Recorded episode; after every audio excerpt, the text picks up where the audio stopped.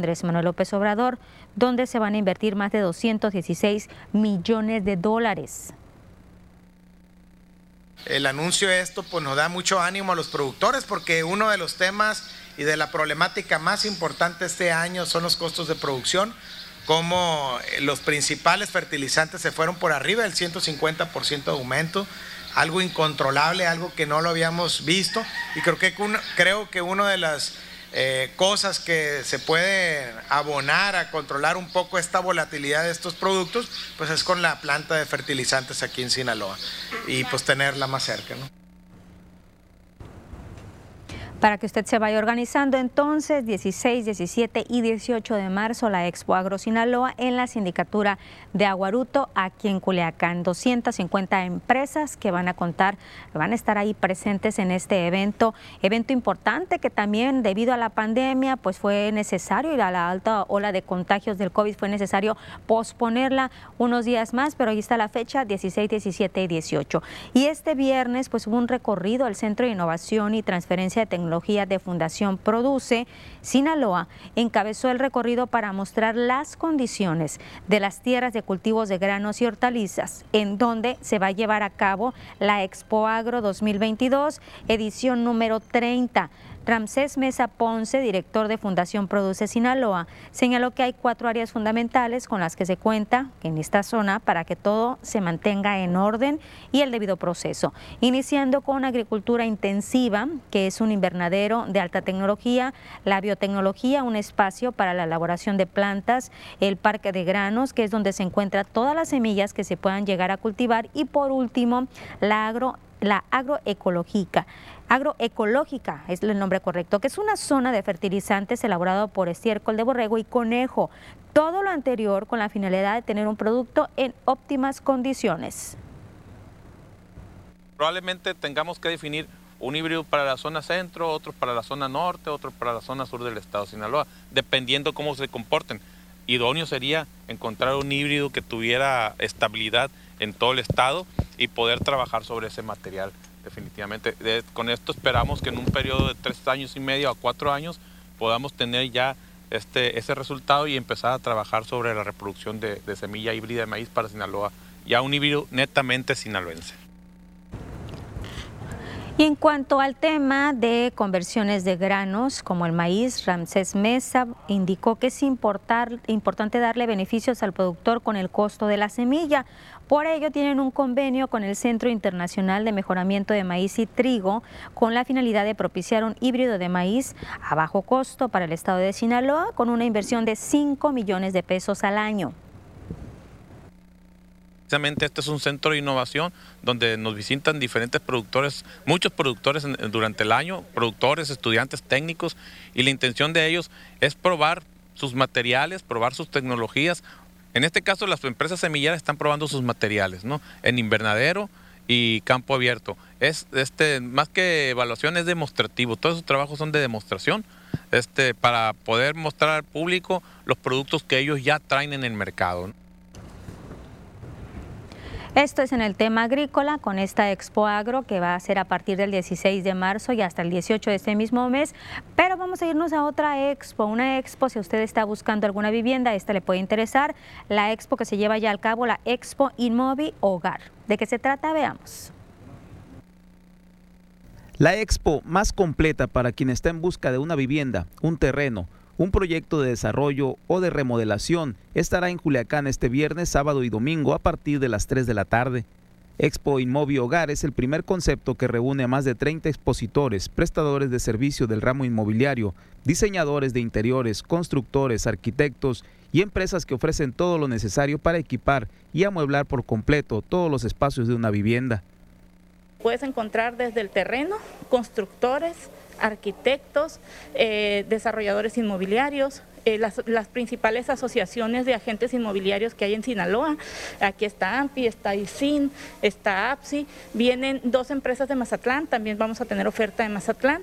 Este, vamos a tener también algunos prestadores de servicio como son equipamiento de vivienda en muebles, en equipo de cocina, colchones, decoración, todo lo que se necesita para poder tener un hogar como tú lo soñaste, aquí lo vas a encontrar.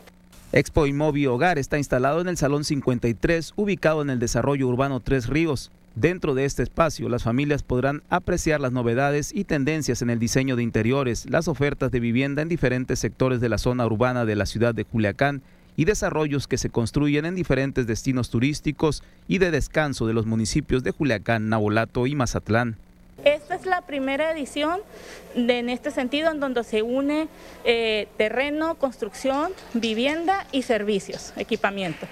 Puede ser un arquitecto que quieres remodelar, que quieres ampliar tu vivienda, este, te ofrecemos la decoración de la casa, los muebles, el equipamiento de tu cocina, incluso tenemos hasta un proveedor de albercas, entonces para que hagas tu alberca. Todos los eh, servicios jurídicos, notarios, todo lo que tú necesitas para equipar tu casa, aquí lo vas a encontrar a partir de las 3 de la tarde, viernes, sábado y domingo. Ya está esta Expo Hogar. No va a batallar todo lo que se requiera para una vivienda, para la construcción de una vivienda. Lo encuentra en este mismo punto. La Expo está instalada en el Salón 53 en el Desarrollo Urbano Tres Ríos. Nos vamos ahora a la información nacional.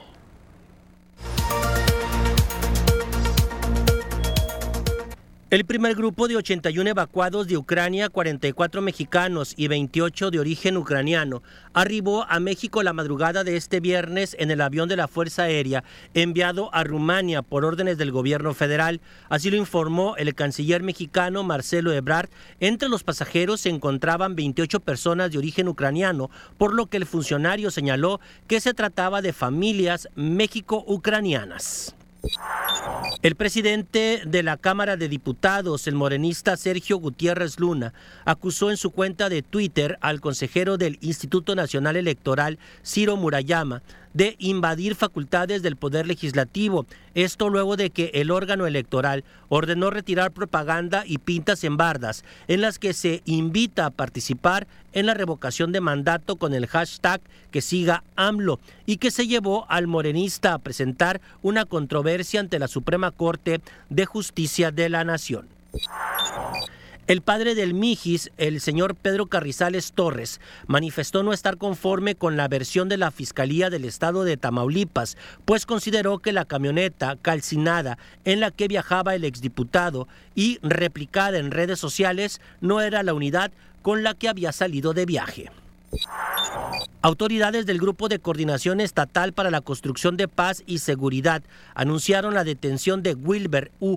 en Playa del Carmen, municipio de Solidaridad, implicado en el homicidio de Federico Mazzoni, gerente del Mamitas Beach Club, que opera en la zona de playas de ese centro turístico. La captura de Wilber ocurrió por otras causas, de acuerdo con lo explicado por el titular de la Fiscalía General de Quintana Roo.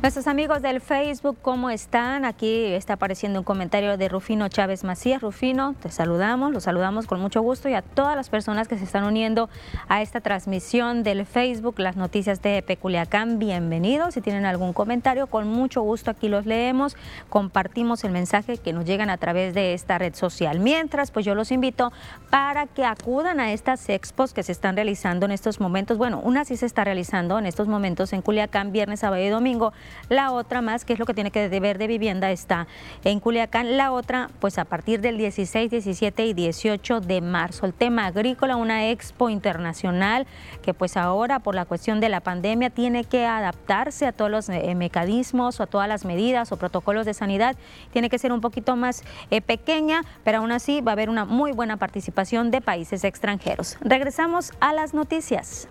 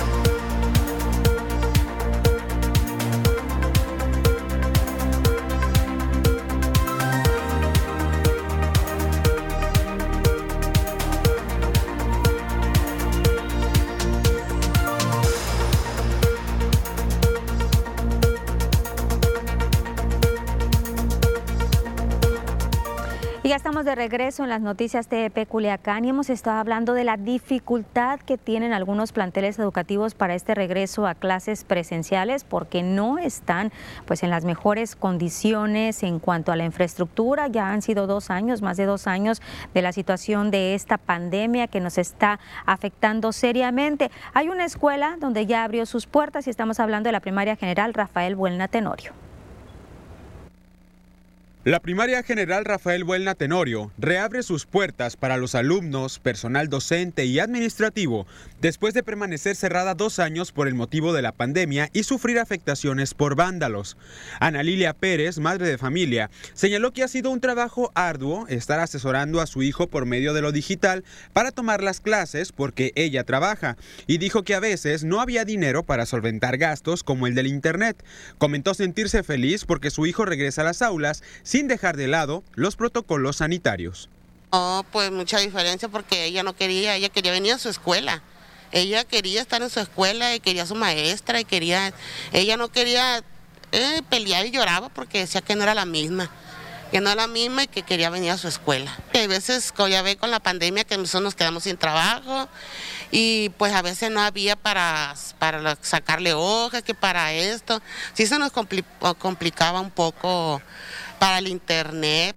Por otra parte, Jonathan, Sofía y Mateo, alumnos del plantel educativo, señalaron estar felices con el regreso a las aulas porque aprenden más y pueden convivir con sus amigos.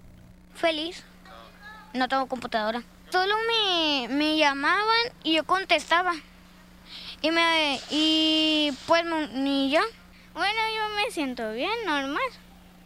¿Estás feliz? Sí. ¿Qué extrañabas de venir a la escuela? Extrañaba extrañaba las sillas de colores, le extrañaba también pues los asientos y el recreo. ¿Qué extrañabas de la escuela?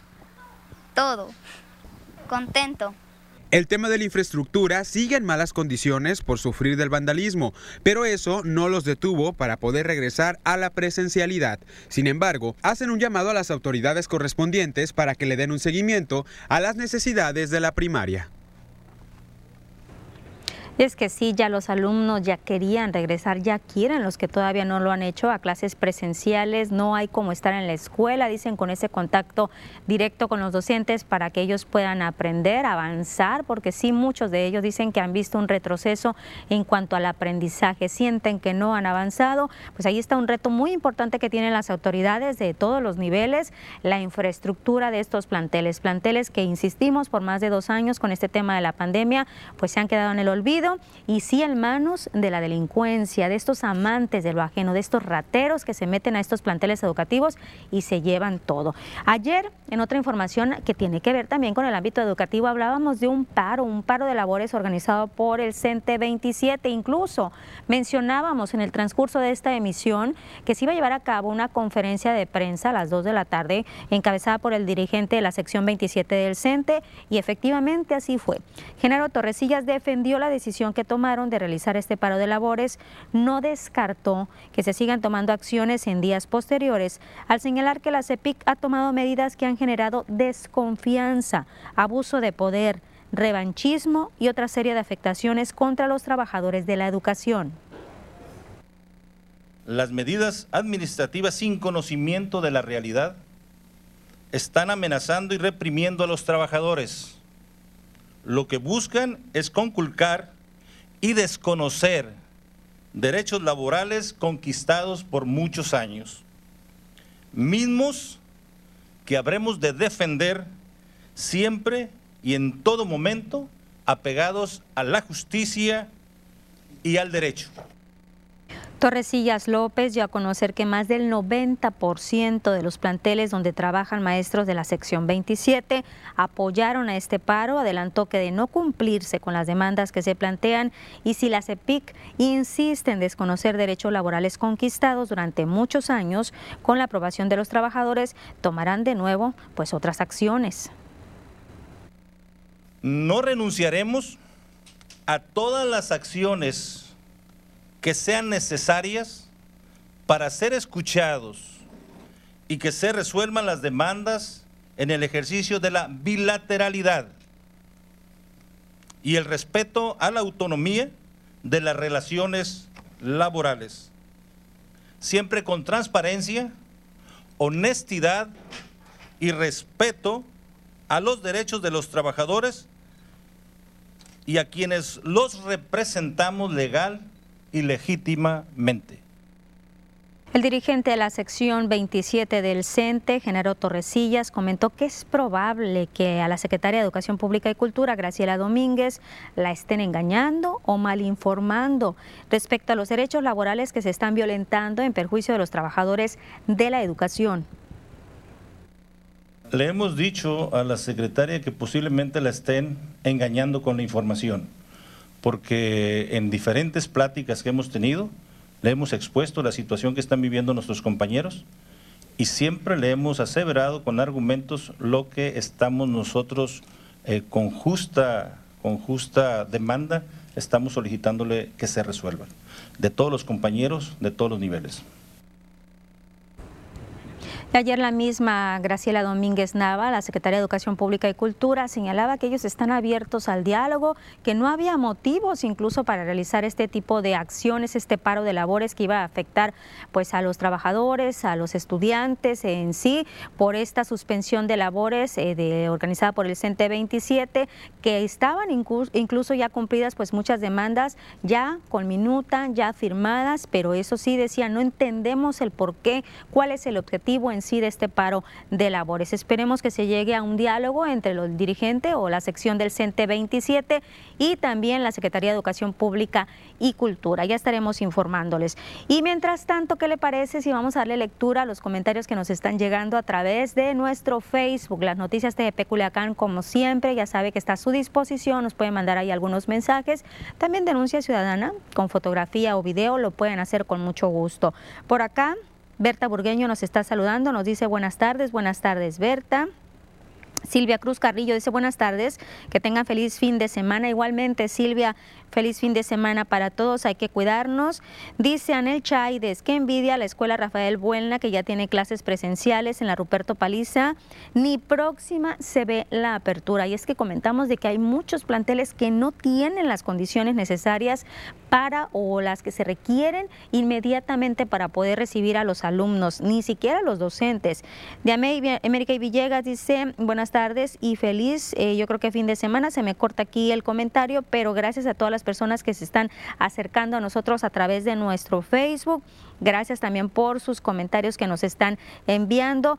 Denuncia ciudadana lo puede hacer a través de nuestra red social, las noticias de Peculiacán o también de nuestro WhatsApp. No se olvide de él, 6671779946. ¿Qué opinan ustedes de esta situación, de este regreso a clases presenciales donde no hay escuelas que tienen estas condiciones o si tienen algún eh, planteamiento respecto al paro que se vivió el día de ayer por parte del CENTE 27, si les afectó o no les afectó? Coméntenos, porque hay muchas reacciones también, algunos están a favor, otros están en contra, incluso del mismo CENTE 27 que dicen soy del CENTE 27, pero no estoy apoyando a este paro. Nos vamos a pausa, regresamos a las noticias de Peculiacán.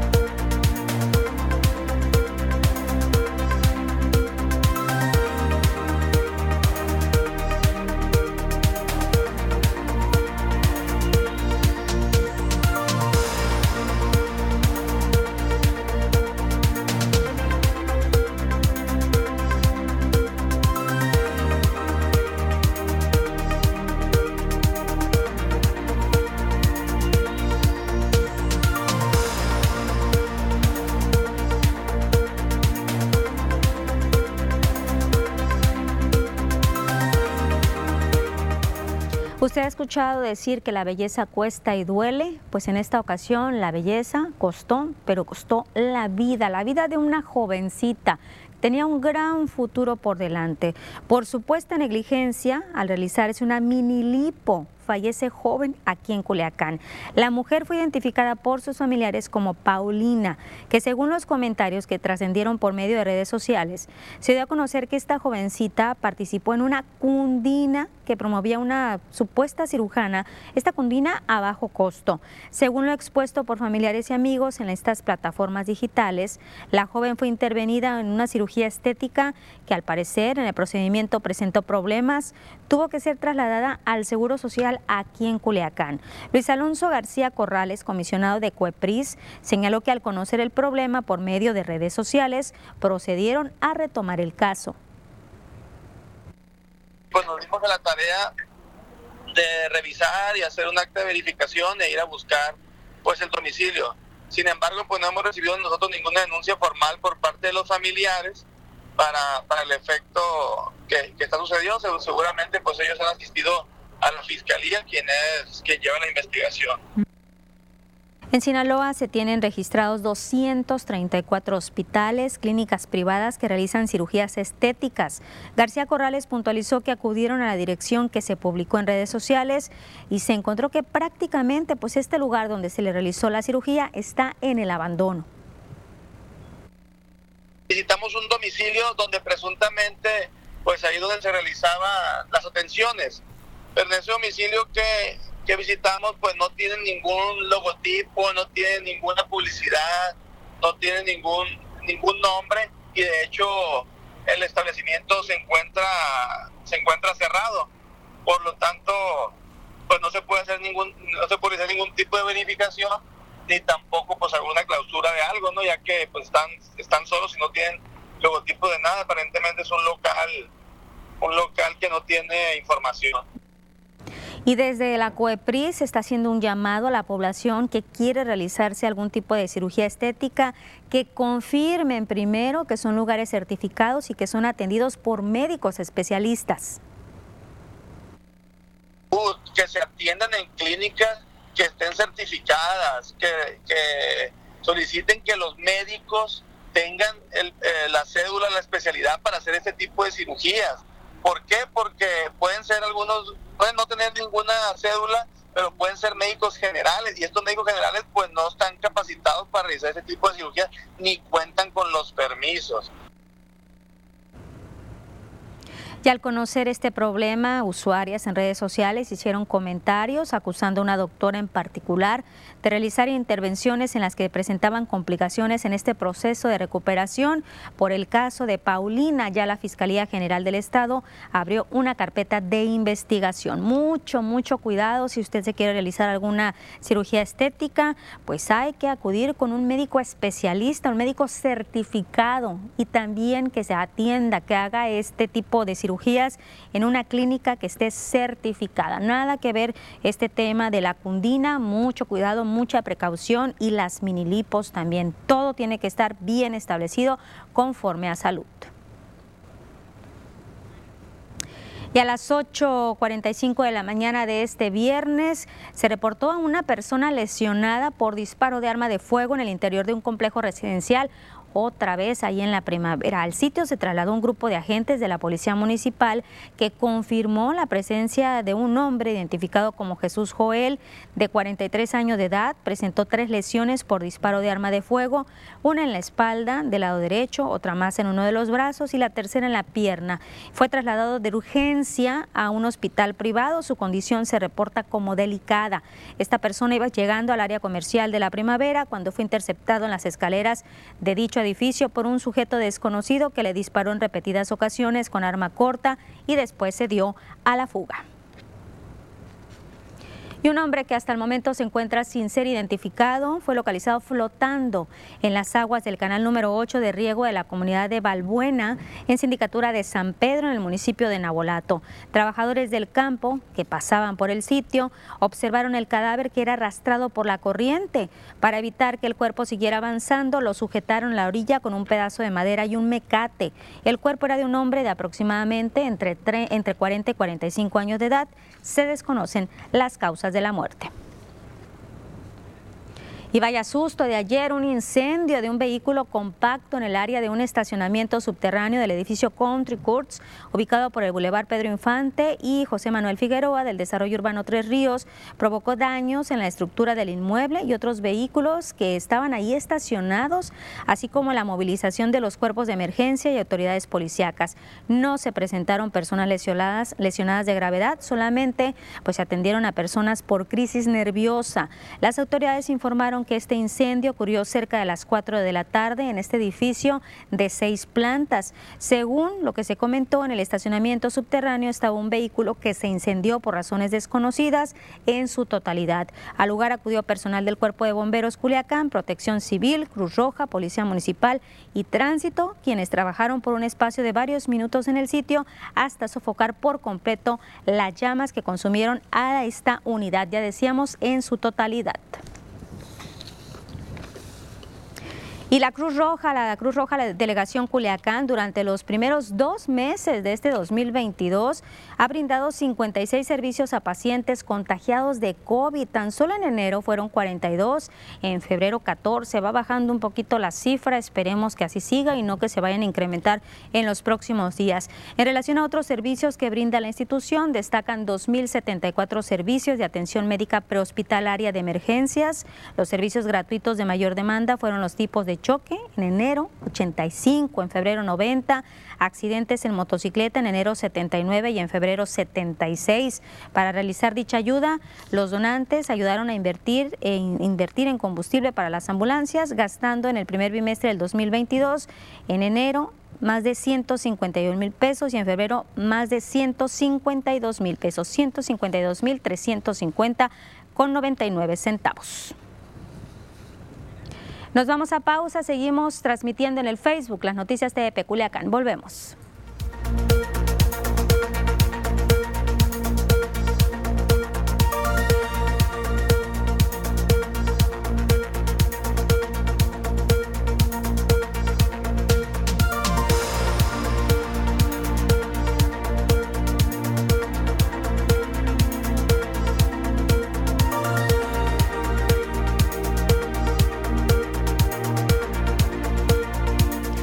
Muchos comentarios en el Facebook, gracias a todas las personas que se están uniendo con nosotros. Aquí déjeme encontrar uno que ya vi del señor Arnulfo.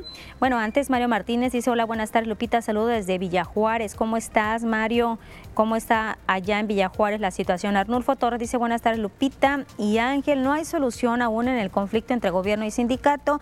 En gobierno quieren terminar de tajo con privilegios arraigados desde hace muchos años y el sindicato no quiere reconocer que el gobierno es el patrón y ante él los maestros deben de realizar todos los trámites correspondientes. Saludos. Y sí, ayer lo comentábamos, la situación que tenían con el CENTE 53, ahora con el CENTE 27, o van muy de la mano porque ya el CENTE 53 pues mostró su apoyo, su solidaridad al CENTE 27 a través de un comunicado Vamos a ver qué dice el gobernador al respecto, porque ya el gobernador en el tema del 53 dijo, yo aquí estoy, ellos que me busquen para el diálogo. Regresamos a las noticias, vienen los deportes.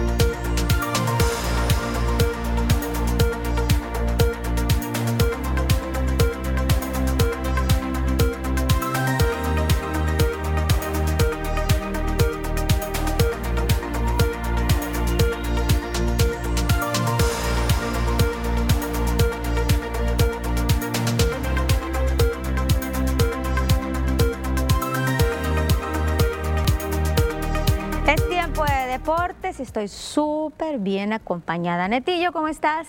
Diría, ¿qué querías? ¿Qué tal? Buenas tardes. Yo aquí alabándote y, ¿qué querías? Pues ¿Qué es eso? Mejor acompañado no puedes estar. Ya no sé. Atácale mejor.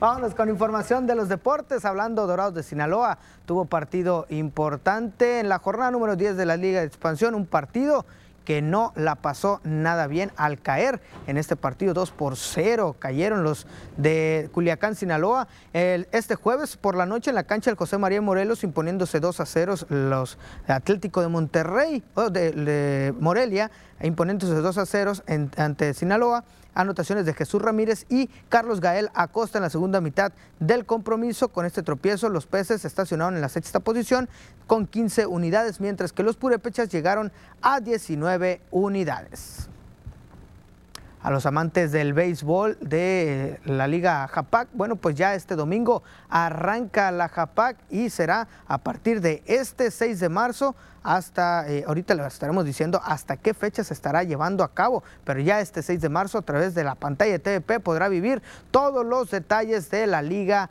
Japac, la temporada número 64 que llevará el nombre de Javier López Ponce, un reconocido jugador de este equipo. Participarán ocho eh, equipos en esta temporada y se jugará un rol regular de 14 jornadas fragmentadas en dos vueltas. Avanzarán los seis mejores equipos en mejor, eh, la mejor cantidad de puntos a la serie de playoff. Será hasta el 12 de junio cuando se llegue a la parte final del rol regular.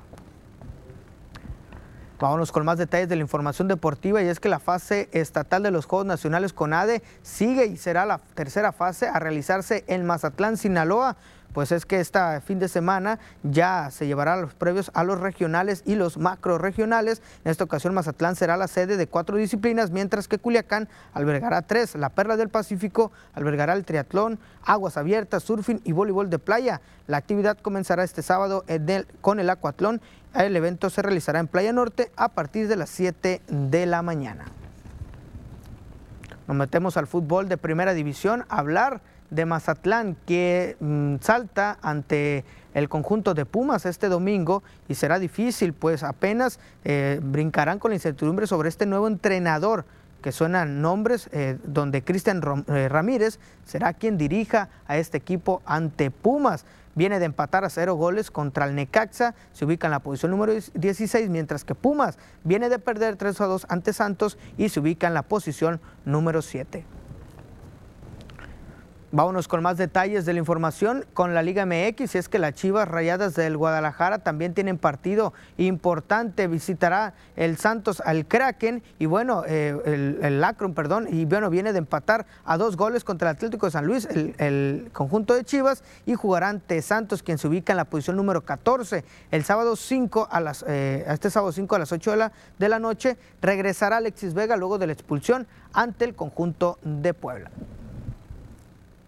Las Águilas del América también tendrán partido y también con la incertidumbre de este técnico Ortiz que los va a dirigir en este partido. América viene de empatar ante el Querétaro 1 a 1 y con esto le contó el, el CCD Santiago Solari jugará ante Rayados de Monterrey, quien se ubica en la posición número 17 y veremos eh, si Rayados, quien dice que estrena técnico gana, pues recibirán la visita de estos mismos. Víctor Manuel Bucetich será quien dirija ya su primer encuentro después de nueve años de haberlos dirigido. Escuchamos también al técnico interino Fernando Ortiz, quien toma el mando de las Águilas del América. Agradecer, creo que la palabra de agradecimiento siempre tiene que estar presente en todos los casos. Eh, me toma en una situación difícil, por decir. Eh, creo que siendo técnico de cualquier institución, la, la, la, posibilidad de que no sigas trabajando al entrenador que estaba a cargo a, nadie le gusta. Me toca estar a mí, es un itinerato que, que lo tomo con la responsabilidad que se merece. Las palabras de Ortiz que dice, bueno, así me dejaron al equipo, así estaré jugando, poniéndose pues eh, de antemano que puede ser algo difícil para él. Será difícil sacar al América del último lugar luego de que no ha podido ganar en el estadio Azteca. Ya veremos qué es lo que sucede. ¿Cómo se estará jugando la jornada número 9 de la Liga MX? A continuación le digo partidos que se vienen para este fin de semana. Necaxa ante el Toluca arranca esta jornada número 9. Juárez contra el León, Querétaro contra el Atlas, Monterrey contra el América, Cruz Azul contra Puebla, Chivas ante Santos, Pumas ante el Mazatlán, Pachuca ante Tigres y Cholos contra Atlético de San Luis cierra la jornada número 9 de la Liga MX. Pues es lo más importante del mundo de los deportes, Lupita. Pues ahí está la América y Chivas, a ver qué sucede con ellos. Oye, yo le preguntaba a Bisaid en esta semana quién le gustaría que llegue a dirigir el América. Yo sé que es americanista, Bisaid, pero a tú que no eres, ¿a quién te gustaría? Mira, se suenan bastante nombres. El, que dirige al Puebla suena para dirigir a la América la próxima este temporada. Este podría ser. Mm, pues la verdad no me, por mí que dejen a Solari, ¿eh? Para que sigan perdiendo, para mí está bien. Pero siendo objetivo, Netillo. Ah, ok, siendo objetivo. Como creo debe que, ser. Siendo objetivo, creo que por ahí suena Juan Carlos Osorio, que dirigió muy bien a la selección de México. Y también el Turco Mohamed puede ser una muy buena opción para, para, rescatar. La, América. Sí, para rescatar a la América, sí. Porque están muy mal. Ya veremos qué sucede. ¿Y Chivas? No, Chivas también, pero ya viene de tiempo atrás. ¿eh? Eh, de hecho, si pierde Chivas este fin de semana y el América gana, puede rebasar el América Chivas. Entonces tampoco podemos decir que está muy bien Guadalajara. Pues ahí están estos equipos, son equipos que siempre han estado ¿no? en esta rivalidad y ya... El 12 de marzo se enfrentan ¿eh? el Clásico Nacional y es importante el duelo por el último lugar, a ver quién lo gana. Eso te iba a decir, ya veremos cómo van a enfrentarse, la respuesta que tengan también de parte de la afición, porque hay algunos que dicen, ay, no, mejor yo ya no, y otros que dicen, pues yo sí voy a seguir apoyándolos. Netillo, ¿te quedas conmigo en el Facebook? ¿Te parece? Nos vamos nosotros a una pausa y regresamos a las noticias de Peculiacán.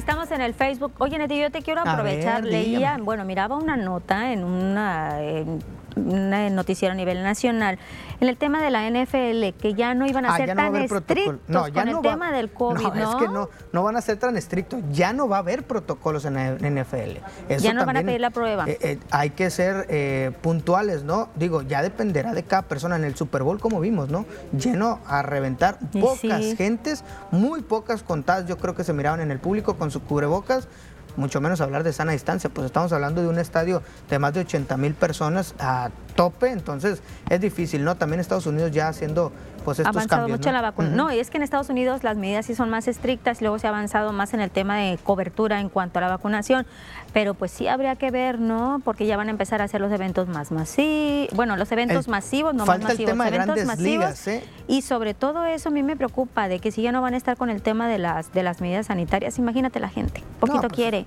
La gente, la gente dependerá de cada persona.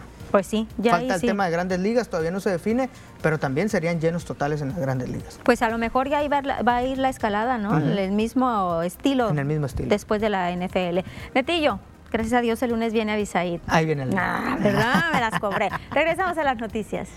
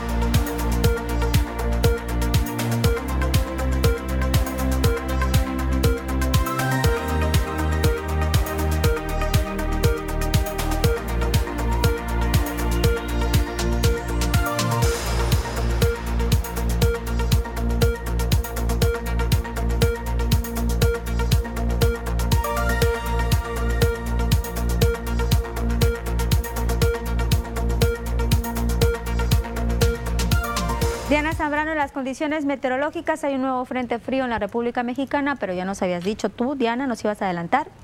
No nos va a afectar. no, no tenemos nada de afectación aquí en el estado de Sinaloa.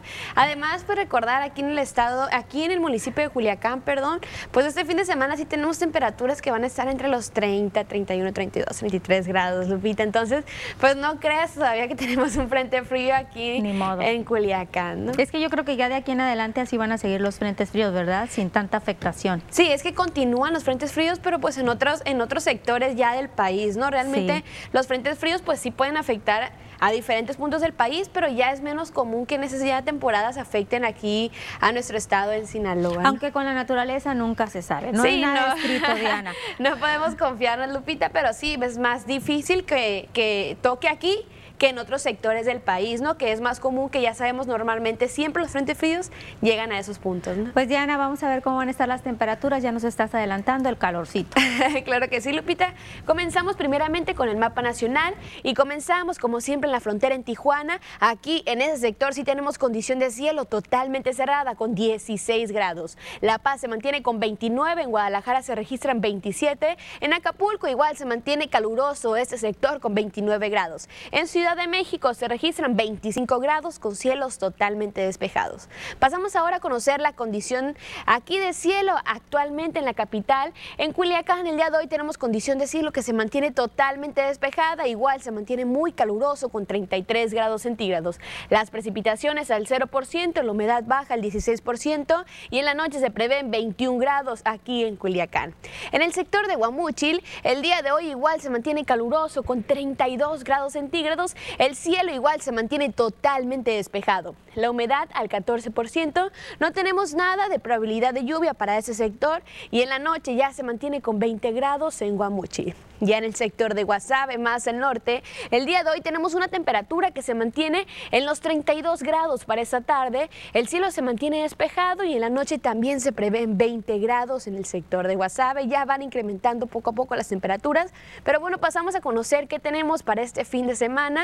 Otra vez en la capital, en Culiacán, el día de mañana sábado se prevé condición de cielo totalmente despejada y el domingo un poco más nublado se mantiene aquí en Culiacán. Tenemos máximas calurosas que van a variar entre los 30 y los 32 grados. Las mínimas que se prevén de 9 grados para este fin de semana en Culiacán. Ya en el sector de Guamúchil, el día de mañana sábado tenemos condición de cielo igual totalmente despejada. Domingo en ese sector se mantiene totalmente despejado y la próxima semana, el día lunes, se comienza a nublar. Las máximas que van a variar entre los 30 grados y mínimas de 5 y 6 grados en el sector de Guamúchil. En Guasave, el día de mañana sábado tenemos condición de cielo igual despejada, pero ya en los próximos días para ese sector se mantiene despejado y muy soleado. Máximas que se van a mantener en los 30 grados y mínimas que van a variar entre los 6 y los 7 grados en Guasave.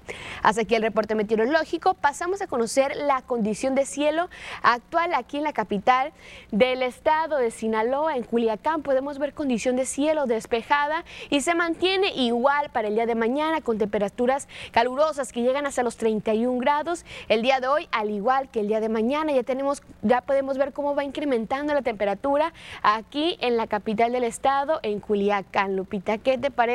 Pues esas temperaturas que se, esperan para este fin de semana. Ni se asoma una nubecita por ahí, nada, ¿no? Despejado el cielo. Se mantiene despejado al igual que el día de mañana, Lupita. Y pues ya comentamos hace un momento que ya el frente frío, pues ya, ya no tenemos frente frío actualmente aquí en el estado de Sinaloa. Pues ya con esto que nos dices, Diana, ya vamos a saber, ¿no? Cómo llevar nuestra vestimenta, que quitarnos, que ponernos y sobre todo a qué horas también, porque el calorcito va a predominar, pero no hay que confiarnos porque podemos tener calorcito al mediodía y en la tarde noche pues un poquito más fresco, aunque no. mucho, pero sí más fresco. Sí, no, ya sabemos aquí pues en Culiacán cómo varían siempre las temperaturas desde la mañana hasta cómo incrementan en la tarde y disminuyen otra vez en la noche, Lupita. Aquí pues desafortunadamente, no sé si sea desafortunadamente, pero sí tenemos mucha variación de temperatura entre las mañanas, en la tarde y en la noche, ¿no? No como en algunos estados o países, ¿no? Que casi siempre se mantiene pues con una diferencia máximo de unos 5 o 10 grados, ¿no? Bueno, ni modo, Dianita. Aquí nos tocó vivir, aquí queremos vivir. Gracias, Diana. y nos gusta, Así es, y nos gusta vivir aquí. Nos vamos a pausa.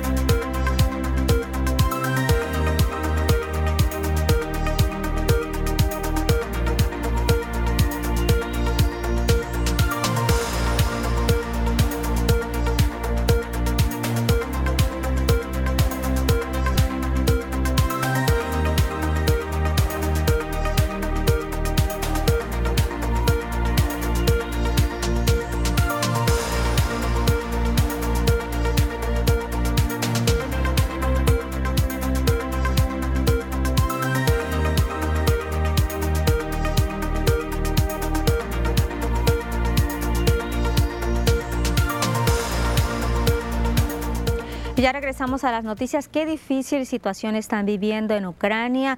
Los académicos no pueden salir de ese país, es lo que nos está relatando, lo que nos relata Alexandra. El miedo y la zozobra se apoderan de los ciudadanos de Ucrania. Eso ante la guerra que se vive actualmente entre su país y Rusia. La ciudadana Alexandra Kovaliova, quien es investigadora académica y experta en política exterior de los países América Latina y el Caribe, dijo que por una ley que su país implementó, los académicos no pueden abandonar su país.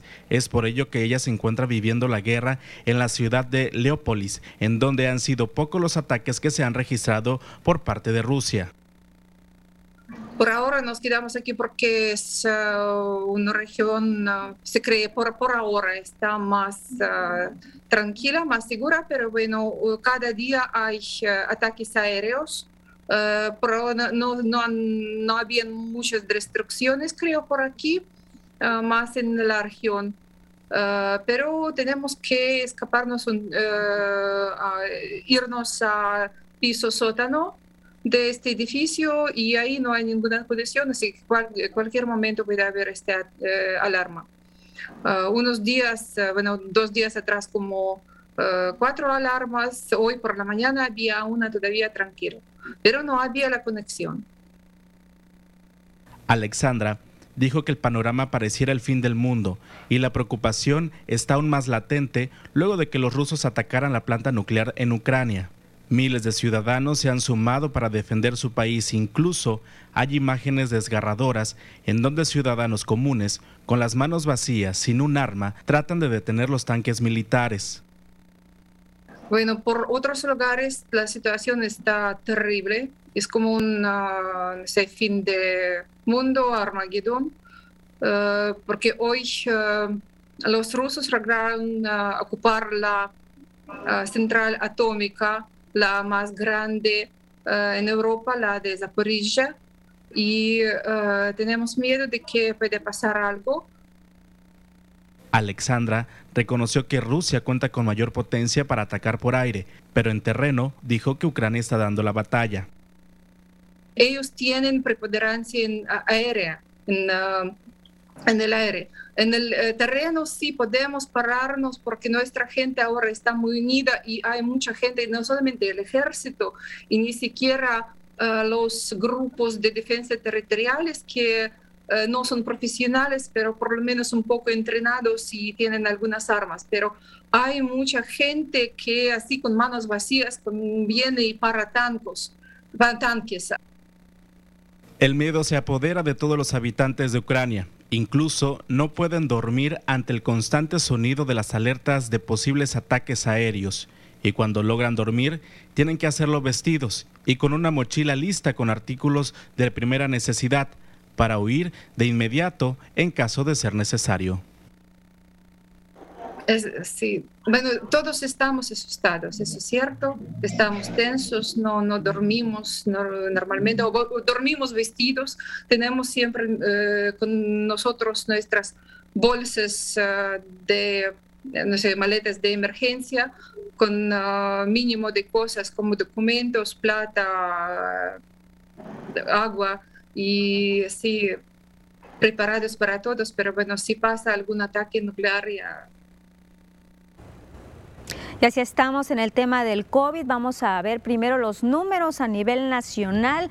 Los confirmados 5.544.644, fallecidos 319.296, tenemos 461 nuevos fallecimientos. Sinaloa, ¿cómo estamos? En Sinaloa, los confirmados 120.173, recuperados 109.146, fallecidos 9.653, tres nuevos fallecimientos. Vamos a conocer los municipios, ya vemos tres municipios ahora en rojo, casos activos 1.374. Le voy a decir los municipios donde hay más casos, 284 en Ahome, 92 en Guasave, 38 Salvador Alvarado, 674 en Culiacán, 227 en Mazatlán, 13 en El Rosario. Y ante el exhorto que hizo la Financiera Nacional de Desarrollo Agropecuario Rural, Forestal y Pesquero para que los productores de maíz de Sinaloa puedan iniciar lo antes posible con la adquisición de las coberturas, el gobierno de Sinaloa pues ya anunció que quedó resuelto este mecanismo financiero que va a permitir a los agricultores acceder al instrumento crediticio para la compra de las coberturas, que significa pues un seguro de administración de riesgos y garantizar un precio rentable para el productor. Nos vamos a pausa al regreso a la mesa de análisis.